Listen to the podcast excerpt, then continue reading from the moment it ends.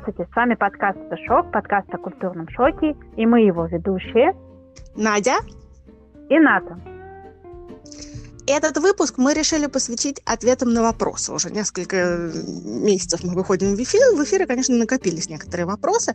Мы спрашивали вас на разных э, платформах, что интересно вам узнать, и получили какой-то невероятно просто шквал вопросов на нас обрушился. Так что мы провели долгие вечера отбирая и рассматривая вопросы, выбрали самые интересные, которые нам показали самыми интересными, и те, которые нам кажутся э, интересны вам, то, что вам будет наиболее интересно узнать. Да, мы разбили, мы, мы разбили вопросы на несколько групп, э, и начнем с... Э, мы объединили несколько вопросов, э, скажем, в в один, чтобы ответить э, таким, одним ударом. А, и первый, первый такой блок вопросов касается подкаста как такового. Вот нам задали вопрос, почему мы решили э, записывать подкаст? Кто, кто придумал записывать подкаст? А главный вопрос, который, на который мы с удовольствием ответим, почему нас так плохо слышно? Ну, кстати, не всем нас плохо слышно, должна сказать, но действительно у нас некоторые технические неполадки случались. Сейчас, кстати, если вы начнете слушать наиболее, даже наиболее технически подготовленные популярные подкасты, вы увидите тоже ухудшение э, звука, потому что люди начали записывать не в студии, а удаленно. Так же, как мы записываем с Надей. Я сижу в своем кабинете на Кипре, в Ларнаке. Надя сидит в своем кабинете в Амстердаме. И да. мы созваниваемся с помощью специальной программы. Именно поэтому иногда, так как сейчас, учитывая данное положение дел, многие люди пользуются этими сервисами, то качество не всегда, конечно, оставляет, не, не, всегда настолько хорошо, насколько нам бы этого хотелось, но мы работаем над этим. Мы и постоянно это... учимся. Да, и должна сказать, что, мне кажется, результат, в общем-то, налицо. То есть в первые два эпизода действительно несколько страдали, да, к качеством, но, мне кажется, начиная с третьего, в общем-то, дело пошло в гору. Ну, кроме того, начиная с третьего, где-то с четвертого эпизода, мне кажется, что мы с тобой как подкастеры, как ведущие нашли свой голос, свой стиль, свой ритм, э, поймали кайф, перестали бояться микрофона. Это да, это да. Поэтому, если вы еще не слушали Слушайте, пожалуйста, не с самого начала. Слушайте с четвертого эпизода, вам понравится гораздо больше. Ну, мне кажется, все, конечно, хороши, но да, я согласна, что где-то третий, четвертый эпизод это когда мы уже больше расслабились и стали вкладываться прям совсем без остатка в наши, в наши эфиры. Ну, Надя, вот давай ответим на вопрос, почему мы записываем подкаст? Ой, это замечательный вопрос. Я прям, когда его прочитала, у меня прямо стало сразу так хорошо и тепло на душе. Мы решили... Э, дело в том, что мы с Наташей знакомы какое-то невероятное количество лет. То есть мы, наверное, еще... Века. А, да, как-нибудь посвятим отдельный эпизод или пост или что-нибудь а, этой теме. Но мы действительно знакомы четверть века, причем с университетских лет мы знакомы. То есть э, прошли буквально огонь и воду, и что мы только вместе не прошли. И э, пропутешествовали массу стран вместе, соответственно, подверглись культурному шоку в невероятном количестве мест. Но помимо всего прочего, мы э, вынесли, что мы вынесли из этих лет дружбы, что мы обожаем, просто обожаем болтать друг с дружкой. Как Очень только, если у нас совпадает хотя бы две секунды свободные, то, конечно, мы уходим в полный отрыв и начинаем болтать. И смеяться. Да, нам невероятно весело вместе. И в какой момент мы решили, что почему бы нам не поделиться вот э -э -э этим удовольствием, которое мы получаем от болтовни друг с другом.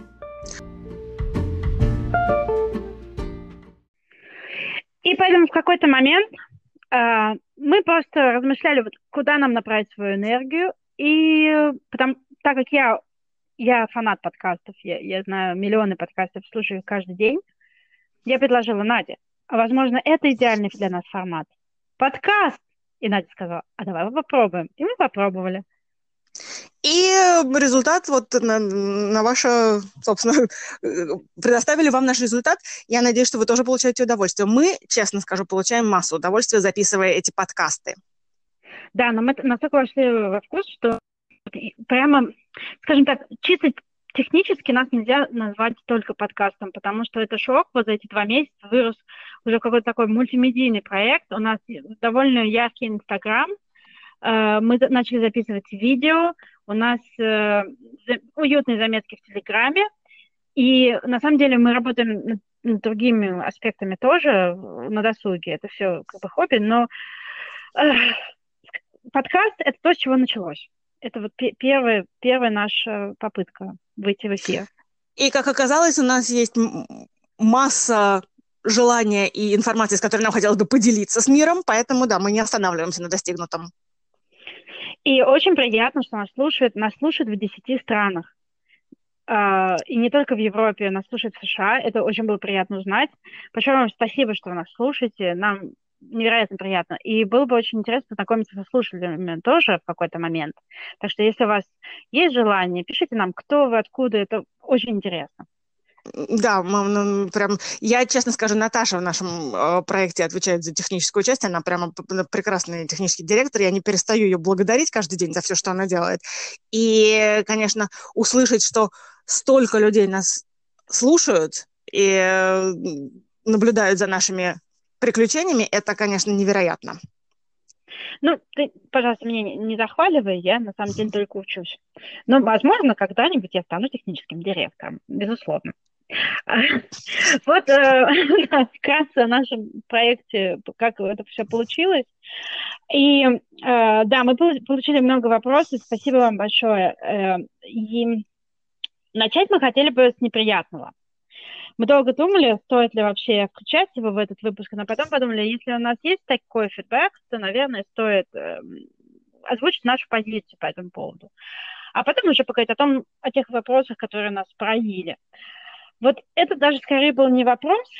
Я думаю, что на самом деле так, такие комментарии это признак популярности какой-то растущей, а, даст бог. Но да.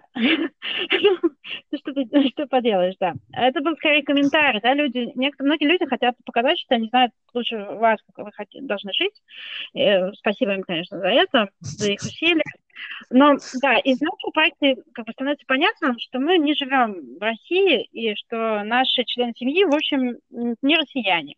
У нас мужья не россияне, иностранцы. И мы получили такие вот какие-то комментарии серии Э, что вот э, э, уехать мы должны были, потому что нас никто в Москве, в России не брал замуж, и что вот теперь нас, ну, мы, в общем, особо никому не нужны за границей, и делать нам больше нечего, поэтому мы сидим и трендим подкаст. Ковыряем в носу, грубо говоря, да. Да, ну и вот тоже как бы довольно стандартно, судя по моим впечатлениям, как бы это довольно тоже стандартный отзыв, что как вообще можно жить иностранцем. Вот как? Вот он же не смотрел Винни-Пуха в детстве там, или не ел гречку. Да, человек, который не просит борщ на обед, это, конечно, да, с ним нельзя жить под одной крышей. Да. Вот так, такого рода комментарии мы тоже объединили в один блок и хотим ответить э, на них сразу, на всех э, одним ударом. Э, по поводу менталитета, счастья в семье, не знаю, наших каких-то э, историй, как это все случилось. Э, я, наверное, начну, потому что меня-то точно замуж никто не брал. Я вышла замуж 37 лет, чем горжусь безумно. Вот, знаете, если я долго думала, вот как, с какой точки зрения подойти к этому комментарию, и сейчас э, на Netflix вышел э, сериал Unorthodox неортодоксально ее перевели на русский язык, насколько я понимаю, из, из э, СМИ.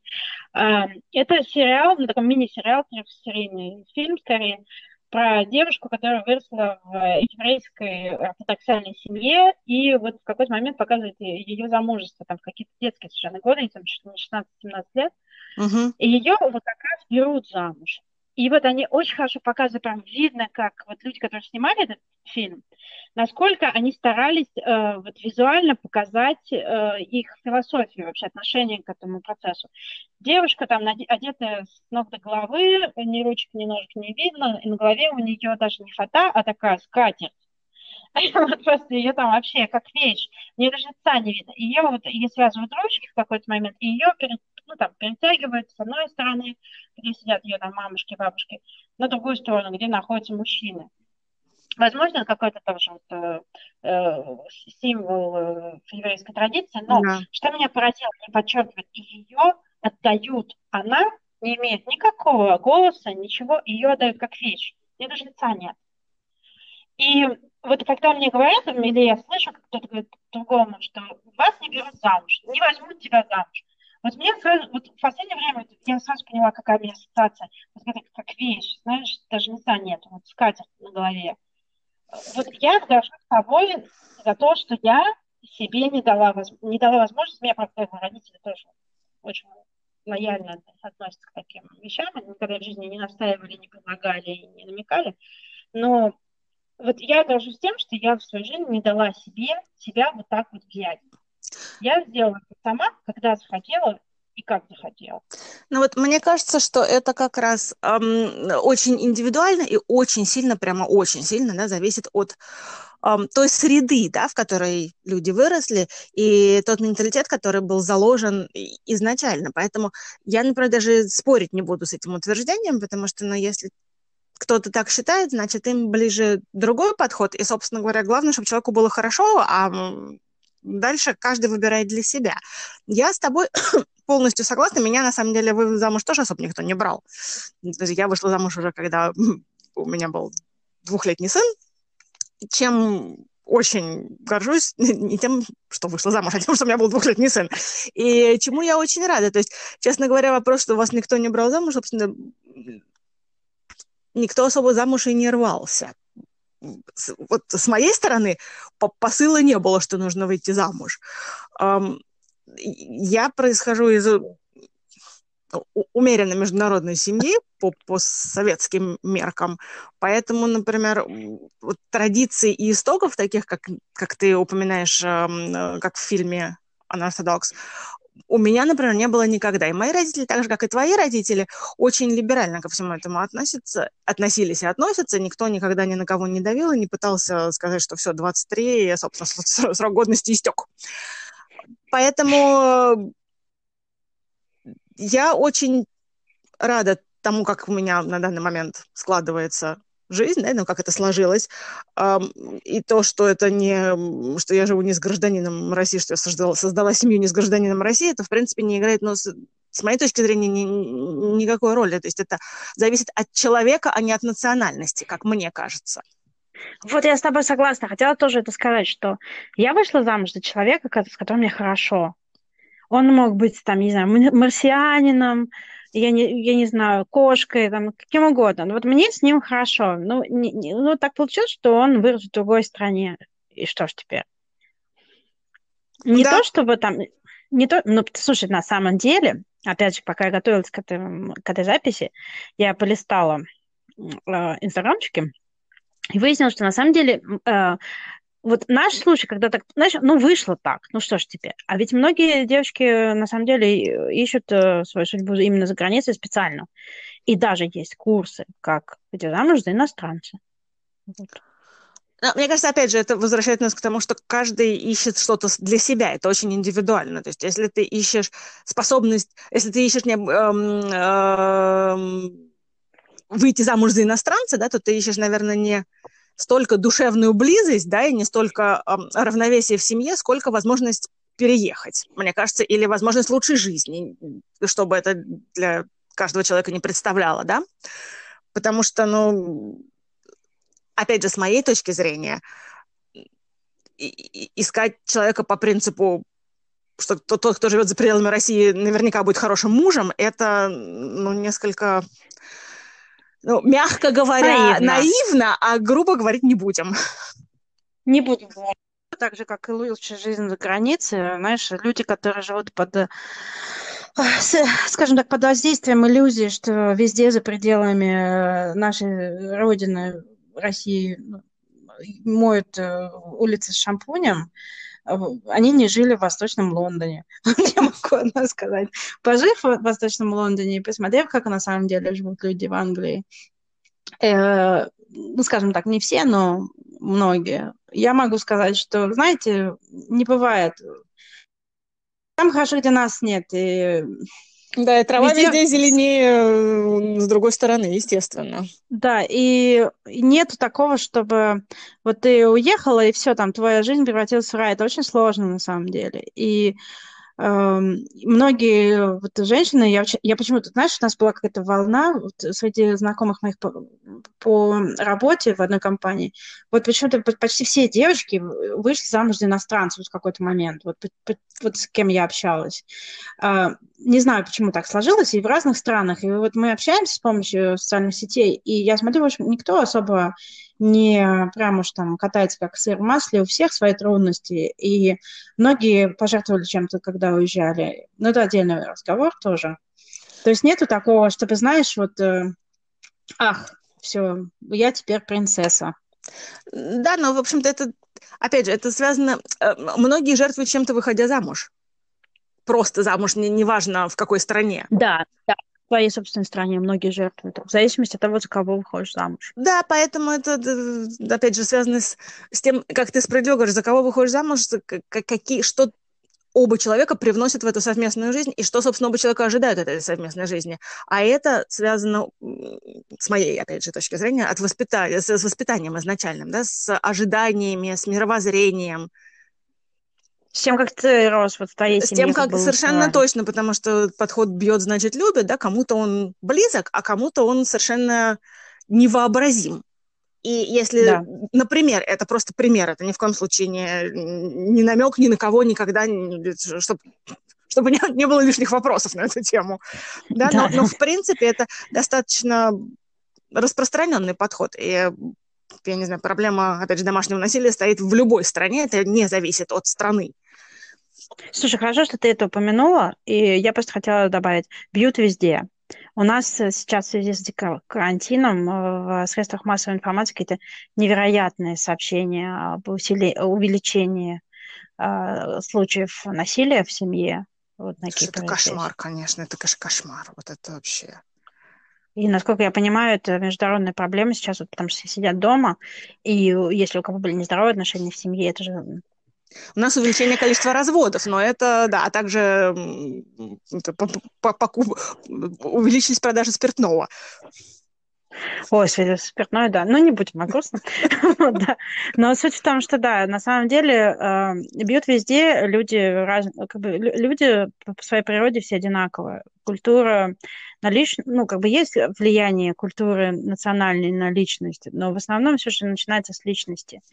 Поэтому надо, как, как сказать, э, исходить из того, не то, что кто вас берет, не берет замуж, а насколько вы сами, сами довольны этим э, Комфортно решением. себя ощущаете с этим человеком, Комфортно да. себя ощущаете с этим человеком. И вот этот карантин, вот, вот лично мне в семье показал еще один раз, что я вот не зря сидела. Сделала правильный выбор, да? Да, и ждала, потому что я сделала правильный выбор. А теперь Совершенно. поговорим о том, как мы находим взаимопонимание в карантине, не только с иностранным мужем. Что касается понимания, опять же, в семье, э, если человек mm-hmm. не рос с вами на одних фильмах и на одних тех же блюдах, вот это любопытно, очень интересное на самом деле наблюдение, потому что здесь мы выходим на... Мы не будем как бы долго говорить об этом, но это настолько интересная тема для исследования с точки зрения языка, культуры и личности. Вот что как бы превалирует в данной ситуации так, чтобы вы нашли друг друга и поняли друг друга, да? даже если вы, например, не, не говорите на родных языках друг с другом. Вот ты, Надя, с мужем на каком языке говоришь? Я говорю с мужем по-английски. Мы в семье говорим по-английски. Мой муж э, голландец. Он, э, когда он рос, он был воспитан на на двух языках, по-голландски и по-английски. Он совершенно свободно говорит по-английски. Мы начали с ним, когда мы с ним начали встречаться, общаться и так далее, еще до того, как он был моим мужем, как он стал моим мужем, мы, естественно, говорили только по-английски. И несмотря на то, что сейчас я совершенно свободно говорю по-голландски, но дома мы продолжаем говорить по-английски, так как это изначальный язык нашего общения. И, собственно, а, а, признаюсь честно, из откровенной лени нам неохота переходить на другой язык, поэтому мы говорим по-английски. Как и, влияет...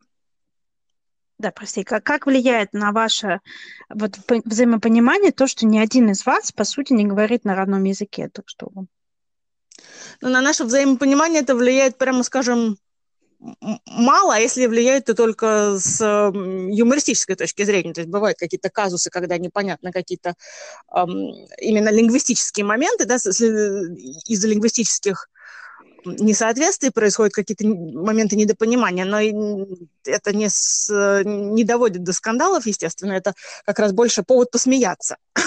Но помимо языка, вот я с тобой согласна, это огромная совершенно тема для исследования – а, и, кстати, этот вопрос, не первый комментарий, который мы с тобой обсуждали, а вот именно этот вопрос, как совместить культурные слои, которые у нас абсолютно разные.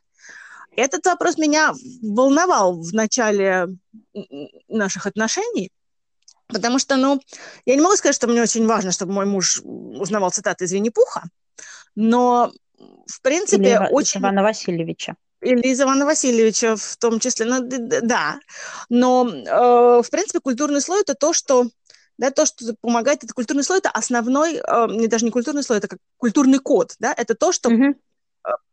практически мгновенно позволяет определять уровень комфорта и, совм- и совместимости с человеком. А тут совершенно разный культурный код, наверное, какие-то очень базовые моменты у нас пересекались, и это было замечательно, да, всякие там, я не знаю, голливудские фильмы, грубо говоря, да, классические. Да. Там, или самые классические книги. Но опять же, то, э, книги, то, что мы считаем классикой, в Нидерландах было не переведено или не читалось совершенно, то, что они считают классикой, до нас никогда не доходило, например. Так что это тоже совершенно очень субъективный э, взгляд на, на, на классику. Поэтому этот вопрос меня действительно ну, занимал. Не то, что волновал, но занимал, и немножко мне было от этого неуютно. Но в какой-то момент я обсуждала с кем-то, не могу даже сказать с кем, и вот человек, с которым я это обсуждала, сказал мне, вам так хорошо вместе, по вам прям видно, что вам так хорошо вместе, и у вас столько впереди интересного, вам никогда не будет скучно, потому что да. у вас всегда новое, что вы друг про друга еще не знаете. И я подумала, я на самом деле с моей эм, такой обычно пессимистической точки зрения никогда не смотрела на это с этой стороны. А это же правда, это настолько глубокий колодец, там просто всегда будет что-то, что вы еще не знаете. Согласна. Со своей, со своей стороны должна сказать, что вот эм, Винни-Пухом мой муж не проникся, хотя, конечно, я пока, да, как детям показывала, то и он смотрел. Но, опять же, это то, кто на чем воспитан. В Западной Европе были воспитаны на Винни-Пухе Диснея, поэтому то, что мы считаем Винни-Пухом, для них, конечно, недопустимо. А, ну и наоборот. Да, а вот, например, Иван Васильевич вписался в нашу семью очень прекрасно. Иван Васильевич и э, фильм «Чародеи», и «Бриллиантовая рука» — это то, что мы достаточно регулярно пересматриваем все вместе. И опять же, мой муж говорит, употребляет цитаты из этих фильмов. Какой молодец. Как, по, как по-русски, так и по-английски. А у нас э, Иван Васильевич на самом деле тоже знаковый фильм, потому что когда э, мы начали встречаться, я как-то ну, не была на сто процентов уверена, что это серьезно какой-то момент, но мы пошли как, на какую-то вечеринку к моим друзьям, и э, тогда мы еще даже не молодой человек, мы только вот буквально там, на три свидания сходили. Я еще даже, мы даже еще не обсуждали, у нас не было the talk, у нас не было вот этого э, выяснения отношений, mm-hmm. кто мы долго и так далее. Мы просто встречались, нам было хорошо вместе. И в какой-то момент э, я говорю, ну смотри, там типа, там все будут русские, вот, и ты войди и начни жать им руки говорить, очень приятно, царь, очень приятно, царь, царь, очень приятно. И вот это что, какая-то шутка? Это цитата из фильма. Мы, русские, говорим цитатами из фильма. Из фильмов, на которых вот есть несколько фильмов, в которых все цитаты все знают, и люди понимают друг друга вот на этом таком птичьем языке. И вот он ходил и серьезно всем говорил, да-да, очень приятно, царь. И, вы как, и там все просто валялись, он был сразу звездой вечера и так далее, и он это, ему самому это было так весело, что я представляла, как вот он на это все реагирует, и поняла, да, наверное, это серьезно, наверное, он стоит того, чтобы чтобы ему внимание уделять и встречаться с ним. Вот очень не ошиблась. Так что да, вот очень приятно царь. Да, да, действительно, это тоже у нас в ходу, эта цитата. Замечательная, замечательная на самом деле вещь. Да, и вот вот переходим к другому вопросу, чтобы уже не... Потому что на этой теме можно очень долго сидеть, мы потом еще отдельно поговорим о том, как люди сталкиваются. Но вот э, ты вот э, влюбилась в своего мужа, вы общались э, и так далее. В какой-то момент он тебе сказал, ну что, родная, вот тебе полочка, собирай чемодан и приезжай. И вот ты приехала жить в Голландию. Вот сейчас есть у тебя, вот, э, это вопрос от нашей постоянной слушательницы, что бы вот ты сделала иначе? Сейчас, глядя назад, вот на эти там 15 лет, вот что бы ты сделала иначе при переезде? Чем на самом деле произошло. Знаешь, это очень э, интересный вопрос. Как раз я, у меня действительно была ситуация, как ты описала примерно, помимо бюрократических моментов, но они, собственно, всем нам близки. Даже и не знаю. Потому что когда к тому моменту, как я переехала, уже собрала свои семь коробок и, и, и переехала в Амстердам, э, это был не первый раз, когда я была в Амстердаме, я примерно, правда, очень примерно, но тем не менее, примерно знала, что меня ждет. А кроме того, так как это был мой не первый опыт э, длительного проживания в другой стране, то я очень четко знала, усвоила формулу «не путайте туризм с эмиграцией». Потому что то, то, то, что кажется прекрасным и волшебным при переезде, при, при приезде на каникулы или в отпуск, эм, совершенно не является таковым, когда приходится в этом постоянно жить и решать проблемы, какие-то вопросы насущные и так далее. Поэтому я не знаю, честно говоря, что бы я сделала по-другому. Мне сложно представить. Мне кажется, собственно, моя адаптация была достаточно мягкая, но умеренно, но тем не менее я не могу себе представить, что можно сделать, что бы я сделала, чтобы улучшить этот опыт. А я, ты знаешь, а я вот долго да. Дол- думала, да, вот над этим вопросом. У меня же было две, две миграции за пять лет. Угу. Это, знаешь, я в каждом случае нашла, чтобы я сделала по-другому. Вот э, я тоже, когда переезжала в, в Англию, у меня, э, вот, наверное, год до переезды, я там бывала каждые три недели, вот буквально. И бывало так, что из командировок там задерживалась, и бывало так, что работала удаленно. То есть у меня там была нормальная жизнь, в принципе, пока я там даже не жила. У меня был там компьютер, полка там с одеждой. Моя подружка Маша там была, что создавала иллюзию, да, что ты дома да. уже. Вот, молодой человек мой там был тогда, то есть я уже приехала там в хорошо знакомую квартиру, в хорошо знакомые обстоятельства, в магазины, где я знаю, что купить там и так далее. Но вот это именно, мне кажется, оно меня немножко вот запутало, вот эта ситуация, потому что я ехала совершенно неподготовленная к тому, что все, это уже я не вернусь.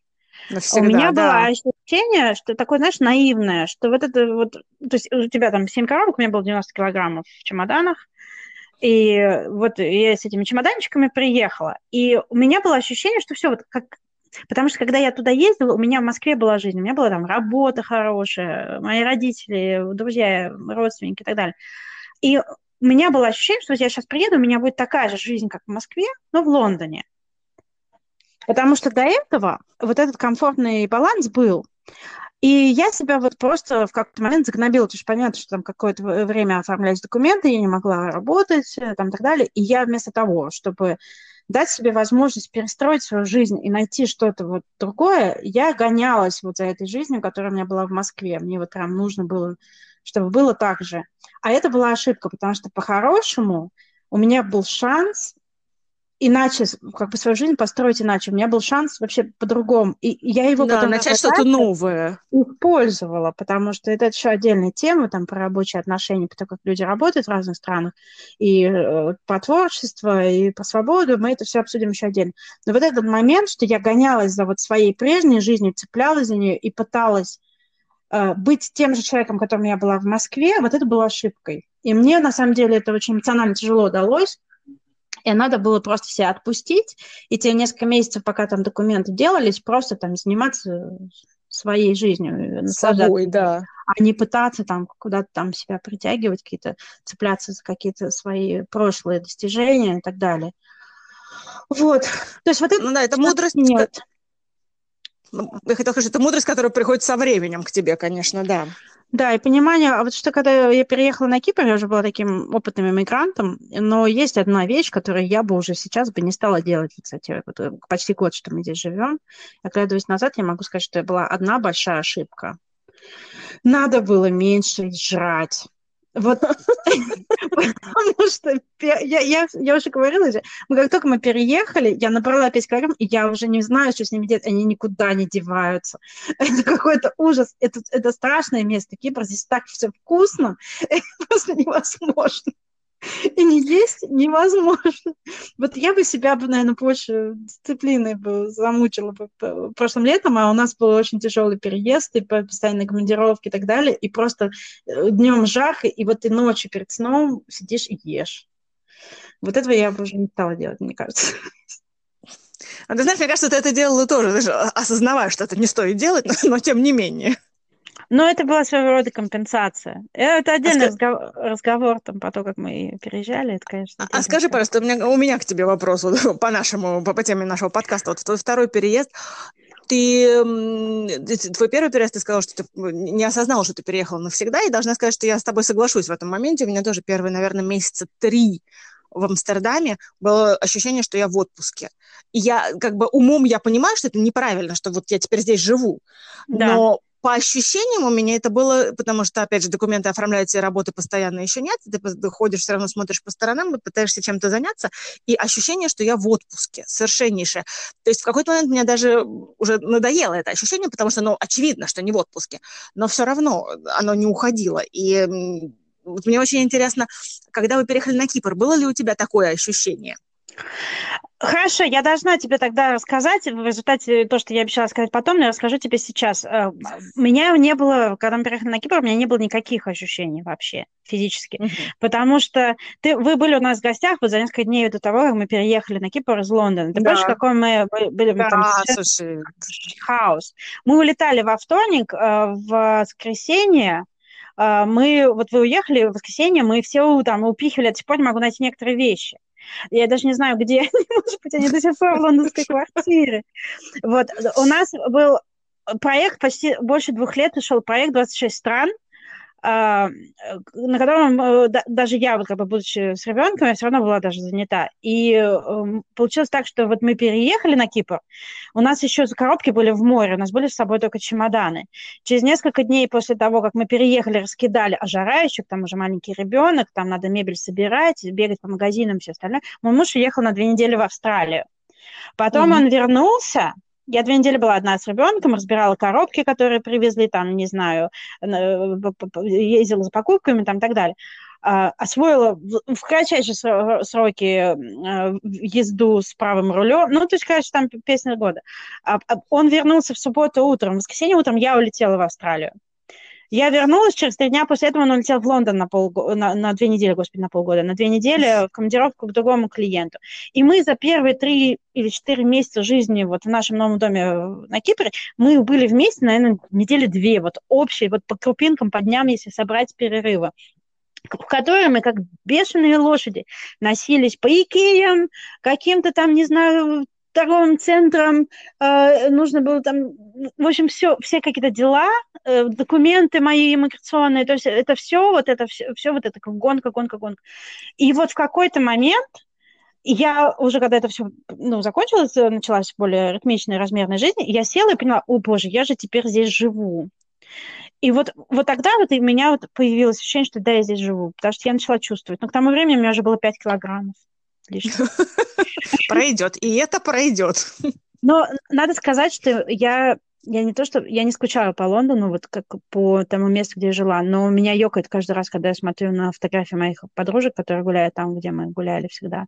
И у меня, наверное, было вот ощущение, что все, Лондон как бы нас отпустил, когда я поехала туда в командировку в декабре, а, и остановилась в гостинице, потому что наша квартира уже была сдана к тому моменту, и я, ну, пошла, естественно, встречаться со своими подружками в знакомые места, и вот меня там накрыло просто. А одна из моих подружек, это моя соседка по дому, где вот мы живем.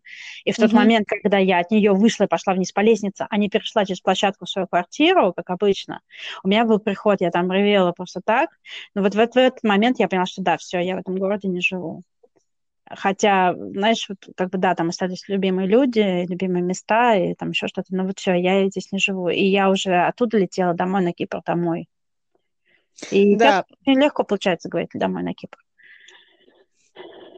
Кстати, вот. вот это, да, тоже, наверное, тема для обсуждения не сейчас, а в принципе, да, в какой момент ты начинаешь возвращаться домой не в Москву, а не, не по месту, не по первому месту жительства, а по, по настоящему месту жительства.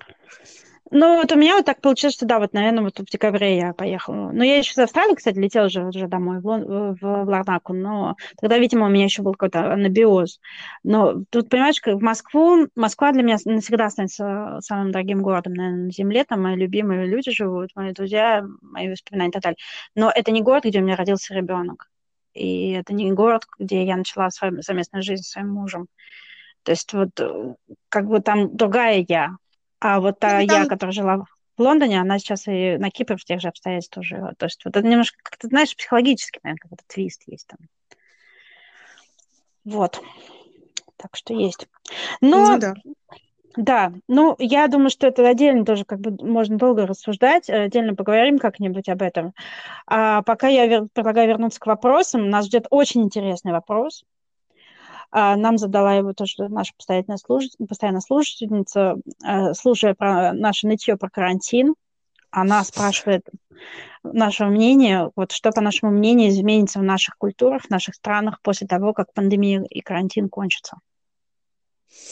Это вопрос, который, мне кажется, волнует сейчас многих да, во всех странах, во всех э, культурах, подверженных карантину. И э, должна сказать, что, кстати, в нашей стране карантин, карантин, именно сам карантин начинают немножко э, снижать.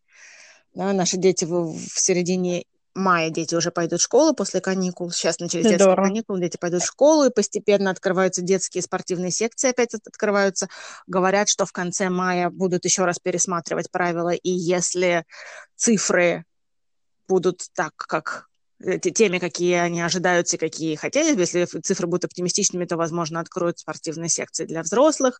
Начинают открываться магазины, которые были закрыты постоянно, ну, кроме продуктовых, все остальные, не все, но многие э, закрылись, да, физические магазины. Вот сейчас они начинают потихоньку открываться рассматривают вариант, что вот ближе к лету и к хорошей погоде, возможно, откроют, опять же, рестораны с террасами и так далее, но это... Ну, какой кайф, у нас, наверное, нет. Ну, Над, это ожидание. Посмотрим, посмотрим, да. Мы не знаем, как все это получится, потому что, собственно говоря, пока не будет вакцины, правило полутора метров не, не отменяется, как минимум да?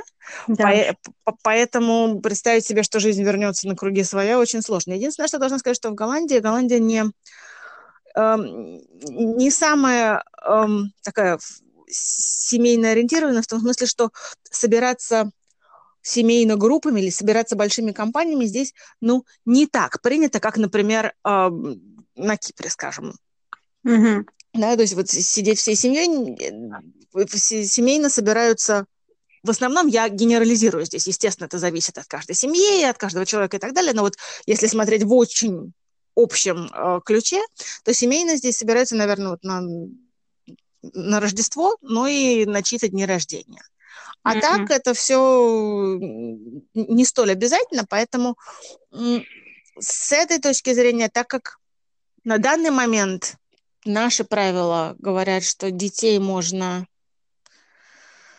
выпускать на улице, и, собственно, самим можно выходить гулять, только соблюдать дистанцию, а детям не обязательно даже и дистанцию, не так обязательно соблюдать дистанцию, как эм, взрослым, то ну, изменится, конечно, изменится. То есть для, я могу сказать для себя, мне лично, но я паникер известный и, и, и вообще человек, которому нельзя в таком смысле доверять, мне очень страшно себе представить, как это все будет. То есть мне не страшно, а сложно себе представить, как это все будет. Мне сложно представить, как мне как мне нужно будет обратно перестроиться, чтобы не дергаться каждый раз, когда я захожу в магазин и не обливаться дезинфектором с головы до ног. Мне сложно представить, как можно будет теперь пойти и посидеть в баре с моими друзьями, не думая о том, кто, с кем они общались за прошедшую неделю и какие знаешь, бактерии они на себе несут и передают мне, тем, при том, что я рядом с ними сижу. Хотя это вот те моменты, по которым я, например, очень сильно скучаю. Ну, пойти заниматься спортом опять же, я, я занимаюсь фехтованием, то есть мы в масках и в костюмах и друг друга практически не трогаем, но все равно мне, даже когда скажут, что да, можно, идите, мне сложно себе представить, как я смогу переступить через свой страх и недоверие, да. чтобы это сделать. Mm. Ну, а в смысле, вот, э, ну, то есть ты, ты хочешь сказать, что э, голландцы, в принципе, не были очень уж э, близки, да, то есть у них такое большое социальное пространство было изначально в культуре, то есть э, не будет такого вот э, шока. супер отчуж... да. шока. Да, да, мне кажется, нет, потому что, в принципе, в голландской культуре, как ты правильно назвала вещи своими именами, социальное сближение, социальная дистанция достаточно большая в принципе поэтому ну, не настолько большая, как 2 метра постоянно, но тем не менее она не, не так, традиция социального сближения не, не, не, не так сильно присутствует, поэтому мне кажется, такого огромного шока не будет, хотя, конечно, все равно будет, но не, не, на такой, не на таком уровне, как, допустим, в южных странах, там, в Италии, Испании и так далее, да, когда люди целуются друг с другом по 50 раз на дню, просто потому что мы, мы встретились, давайте поцелуемся все сразу. Потому что, например, первое, от чего отказались э, в Голландии, первые даже не меры, а предварительные меры, грубо говоря, да, это что не пожимать руку. И в Голландии принято целоваться три раза при встрече. Но не целоваться, а держать Воздух щеку рядом с другой да. щекой, да, даже не, соприкосна... не, не соприкасаться. И это было первое, что э, да, первые рекомендации были отказаться от вот этого. И ну, я не могу сказать, что это сильно повлияло на социальную атмосферу в, в, в, стране. Слушай, ты знаешь, вот я сейчас тебя слушаю, то есть ты думаешь, что, в принципе, за, помимо этого, в общем, особо ничего не изменится, просто будет вот мне кажется, не, ну, не должно. Мне кажется, в Голландии я не вижу прям таких огромных изменений. Естественно, это психологически влияет. Это психологически влияет постоянно и на всех, и держать в голове этот момент все время, конечно, очень, эм, хотел сказать, утомительно, наверное, утомительно неправильное слово, да, но э, добавляет к стрессу, да, но так, чтобы прям категорически что-то поменялось, мне кажется, нет. А ты как считаешь? Вот я думаю, ну, я думаю, на Кипре я вот могу судить по, с, с точки зрения Кипра здесь, потому что я сижу на Кипре в карантине. Я думаю, что они примутся с удвоенной энергией общаться. Просто судя по тому, вот люди истомились уже, и я вижу, что люди э, ходят гулять, например, там соседки идут вместе гуляют и болтают, э, несмотря на то, что они не идут прямо вместе, вместе, да, но они идут параллельно и болтают. То есть люди истомились друг по другу, истомились по ежедневному общению, и нас ждет здесь огромный финансовый кризис, сейчас огромные средства государства вкладывает в поддержку людей, и э, что государство, что людей на личном уровне ждет огромные э, потери финансовые и тяжелые времена. И сейчас уже заранее начинается... Ну, во-первых, здесь все сидят э, по домам с, с девизом э, Сатака с аферами, по-моему, они это говорят, что типа мы сможем, вместе сможем, высидим, mm-hmm. ну, победим, мы победим, вот наша с этой серии, мы преодолеем, вот если правильно переводить. А, и это вот, и, и они вот, вот с этим вот, как бы, вот они сейчас сидят и вот э, вместе борются. Для них это война. Mm-hmm. И когда это все кончится, они будут праздновать победу, что все, мы вернулись в наши обычные дни. И каждый, естественно, там у кого-то знакомый держит лавочку, у кого-то кафе. Естественно, здесь такая философия всегда, потому что никто особо не шикует, а, поддержать близкого. То есть, если, например, у вас дядюшка держит кофейню, вы будете туда ходить и пить кофе. Ну да. Просто чтобы дядюшке помочь. Также с друзьями, также еще с чем-то. И это настолько, мне кажется, вот очевидно, что это продолжит иметь место вот такой подход, что да, ты будешь... Я, например, там уже заранее договорилась со своей парикмахершей, хотя мы с ней там не особо прям дружим, но я хочу ее поддержать. Она потеряла два месяца работы. Она хороший мастер, у нее личное дело. Она поддержит еще кого-то, нас поддержит кто-то еще. И вот, вот так вот мы победим. Единственный момент, что отмечают не только я, но и многие мои знакомые, что меняется культура покупок. Если до этого онлайн-покупки практически были немыслимы на Кипре, за исключением иностранцев и супер продвинутых людей, молодежь, в основном, я имею в виду, даже старшее поколение засело делать покупки по интернету и получать вещи с доставкой. Вот это вот, мне кажется, что это с какой-то стороны э, лишит очарования походы с долгими разговорами в соседнюю лавочку, но с другой стороны, э, с технической точки зрения, с экономической точки зрения, это будет положительный эффект, потому что Кипр наконец-то станет онлайн державой. Я с тобой, кстати, не могу не согласиться. У нас как раз, ну, естественно, Голландия не сравнится с Кипром по количеству маленьких лавочек и частного бизнеса, но, тем не менее, в Голландии тоже очень много частного бизнеса, особенно маленьких ферм и так далее. И вот сейчас как раз активизировали все эти маленькие фермы, создали маленькие веб-сайты или один эм, общий веб-сайт на несколько маленьких ферм, и тоже стали доставлять онлайн. Это раньше было прямо скажем, несмотря на то, что Голландия великая держава, но онлайн, особенно онлайн покупки не вещей, а продуктов были не очень распространены. Один супермаркет активно этим занимался, остальные занимались этим значительно менее активно. А сейчас вот нет, сейчас есть. Так, так что я с тобой согласна, культура покупок изменится. Более того, финансовый кризис эм, ожидает и нас, но мне кажется, это всех он ожидает. И это видно сейчас, потому что, естественно, все прогнозы очевидны, и все это смотрят, читают и так далее, но вот сейчас, прямо вот сейчас, еще в середине карантина, очень активизировался, не то, что он у нас был стоял на месте, но сейчас просто пополз ну, настолько вверх, что вообще невероятно. Рынок жилья, потому что все понимают, что через два месяца процентные ставки вырастут. Да. Поэтому все пытаются купить сейчас. То есть в Амстердаме, на самом деле, рынок жилья уже был неимоверно э, дорогой, а сейчас просто меньше, чем за день уходят квартиры, причем они уходят не просто так, не за цену, которую просит тот человек, который выставляет ее на продажу, а вот буквально как только она появляется э, на сайте продаж, у, в, то, в тот же день даже ну, некоторые, не посмотрев, обычно, конечно, все-таки пытаются посмотреть сначала, но даже не посмотрев, люди предлагают, эм, делают ставки, чтобы перебить цену и получить квартиру, потому что они понимают, что вот через, сейчас еще можно получить по очень низким процентным ставкам, и сейчас еще можно получить, основываясь на тех а, расчетах, которые банки делали, допустим, в прошлом году, а через два месяца это будет уже невозможно. Ну, как интересно, какой интересный эффект. А в Лондоне, наоборот, э, э, падают э, цены на недвижимость, по крайней мере, в, в арендном бизнесе, потому что люди, огромное количество квартир, которые сдавались по системе Airbnb для туристов, сейчас перепрофилируются по долгую сдачу, и, наконец-то, идут цены вниз. Наконец-то, я говорю не с точки зрения человека, который сдает квартиру, от чего мы лично страдаем, но потому что многие потеряли работу вообще не, в принципе, не в силах оплачивать, как вот наши жильцы, к сожалению, они будут съезжать.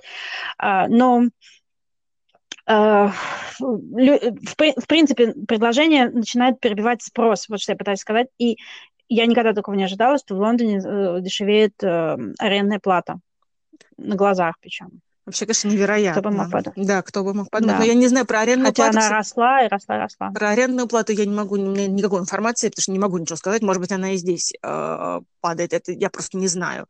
А вот продажа, конечно, растет. Ну, вот видишь, какой интересный эффект. Может быть, да, мы действительно проснемся в другом мире, когда пандемия кончится. Ну, а пока, смотри, какой интересный еще эффект от пандемии. Э, во многих городах, э, в европейских столицах э, замечают приход большего количества диких животных. Да, у вас как? Да, у нас как тоже. У нас, но у нас самые дикие животные в Амстердаме, которые вокруг нас живут, это кролики. Вот у нас, конечно, невероятное количество кроликов и андатор. Прямо-таки. Опасно? Нет, не опасно. Ну, кролики, ну куда они опасны? Ну, бешенство, мало ли. Ну, наверное, но они не пока не было случаев, не было замечено случаев. В принципе, в Нидерландах э, диких животных не так много, потому что количество населения превышает количество свободной земли и незатронутых территорий, поэтому несколько лет назад во всех новостях просто молнией пробежала новость, что наконец-то, наконец-то, после чуть ли не 50 лет в, на территории Нидерландов завелся настоящий дикий волк. «Берегите его!» — кричали все. Это какая интересная новость, как здорово. Слушай, а у нас, э, ну, в принципе, всегда как бы был сезон, вот весна, всегда был сезон э, змей а, на Кипре, а сейчас, благодаря тому, что дороги пустые практически, люди ездят меньше на машинах и а, меньше ходят, меньше гуляют, а, змеи начинают приползать в города. Ой. И вот активизи активизировались змеюшки, у них сейчас как раз э, сезон спаривания как раз, и идут дожди, а они любят, когда влажное тепло. Вот, то есть как вот все одно к одному, и на, на полном серьезе, то есть я, я панически боюсь змей, вот меня просто, я боюсь пауков, но пауков я еще как бы могу привыкнуть убивать тапочком, а вот мне кажется, при, при змее я просто упаду в обморок, умру тоже от страха. А, мы не видели, у нас в районе не опасно, потому что у нас огромное количество котеек. У нас просто кошек, эм, как, я не знаю, как воробьев, они клубочки везде ходят туда-сюда. И лично через наш сад проходит, э, э, я не знаю, как это по-русски называется, highway, вот э, кошачий, вот их маршрут, да, когда маршрут, да. обходят свою территорию, что ужасно заставляет страдать моего пса, ужасно бесится, пытается их поймать и лаять на них, чтобы они не ходили. Но мы тихо радуемся, потому что до тех пор, пока они ходят по нашему саду, у нас точно не будет никаких неприятных друзей а, посещать нас, гостей таких вот нежданных. А вообще, да, на, на Кипре есть змеи, но только один или два вида опасны для людей. То есть, если вы переживаете за свой туристический сезон, не, сезон, не переживайте. Скорее всего, вы никогда не увидите змею, если только вы не будете ее искать. А если увидите, скорее всего, это будет просто ужик. Слушай, но все равно, а, а, а ты умеешь определять опасную змею от неопасной? Я читала ну, как бы специальные источники с фотографиями. Я тебе еще раз могу сказать, мне совершенно все равно, какого она будет. Вот, когда я вижу, что что-то, что такое длинненькое ползет, я тоже упаду в обморок до того, как я определю. Да, но я понимаю, хотелось бы знать, после обморока я тебя укусит, змея или нет. Э, нет, вряд ли она тебя будет кусать, если ты только ее не напугаешь. А, они, как бы, змеи не, не полезут. Э, если только змея не будет тебя бояться, она к тебе не полезет, она просто ползет и все. Если ты упадешь около нее в обморок. А не, она просто поползет, ты же будешь лежать не двигаться, правильно же? Ей неинтересно, если ты не двигаешься. А. Ну, дальше. Верная стратегия. Да, но у каждого, как бы, скажем так, мой муж вырос здесь, он здесь жил там, до 20 чем-то лет, и он никогда в жизни не видел змею вообще. А. И его мама, которая пожила гораздо дольше, и в отличие от моего мужа не жила в Англии, она тоже говорит, что она ни разу не видела. То есть, в принципе, у нас тут такой вот... А, но они живут в центре города, с другой стороны, у нас там в пригороде побольше дикой природы, но эм, на всякий случай у людей, вот, ну, я знаю, что даже больше в Лимассоле, потому что там почему-то гораздо больше случаев в Пафосе, чем в Ларнаке, у, под рукой у всех есть телефон специальных людей, есть несколько знаменитых специалистов на Кипре, которые приезжают и помогают справляться, если у вас змея вдруг в доме или еще что-то. Вот. Убивать змею нельзя, за это штраф. Но, с другой стороны, если у вас случайно вышло и никто не знает, то штраф вам не дадут. Естественно. Так что все решается на самом деле, но да. Просто э, природа вокруг нас просто. Природа вокруг нас, да. У меня на, на балконе голубок свел гнездо, сидит, высиживает яички, э, что подвергает меня в шок, потому что я не знаю, что делать. А вдруг ей нужно чем-то помочь, она же целый день никуда не ходит, ее даже не кормят. Я предлагаю морально поддерживать. Ну, мы поем мне песенки, да, мы выходим с дочкой утром на балкон и машем ей ручкой. Мне кажется, от чего ей становится нехорошо, но тем не менее. Нам кажется, что мы ее морально поддерживаем. Вот, то есть, э, ну, достаточно близко, очень близко природа подходит. Э, я не ожидала. У нас, скажем так, я не видела каких-то других животных, но ежики бегают, там еще что-то. Но мне кажется, если отъехать в город, там э, можно увидеть э, и зайцев, и кого только не увидишь. И да, но вопрос был в основном, эм, на который мы пытаемся ответить, вопрос был, не опасно ли? Нет, не опасно. Как жили, так и живем. Просто надо гораздо больше опасности переехать кота, поэтому лучше внимательно смотреть. Ох, боже мой, вот это ты меня прям, вот это ужас какой. Вот, а так, э, если вы только не живете прям совсем в диком месте, в горах, одиночестве, маленькой кабиночке, в маленьком таком домике, у вас вряд ли какая-то опасность существует. Животные так близко все равно не подойдут, если, если только уж их совсем не подвергнуть каким-то испытаниям. Ну да. Они... Так что да. Вот. Эм, мне кажется, на этом Мне наши вопросы уже под, подходят к концу. То есть вопросы-то у нас еще есть, на которые нам бы хотелось ответить, но... Вопросы, да, но у нас подходит время к концу. Мы сделаем еще один эфир с вопросами и постараемся охватить остальные вопросы. И если есть новые, присылайте нам, пожалуйста. На самом деле ужасно любопытно ваше мнение по всем этим вопросам. И, да, и мнение, что вам интересно, нам очень приятно знать, чтобы мы знали, о чем толковать в нашем подкасте. Да, как вы видите, мы можем болтать о чем на любую заданную тему. Да. Спасибо, что вы с нами еще раз. Ждем ваших впечатлений, ждем ваших вопросов. Э, приходите к нам э, в наш инстаграм, это точка Пишите нам в наш канал на Телеграме, это точка шок. И смотрите наши смешные видео на Инстаграме. На которые просто мы получаем массу удовольствия, когда их снимаем. Да. А, до свидания, до, до новых встреч. встреч. Следующего раза. До свидания.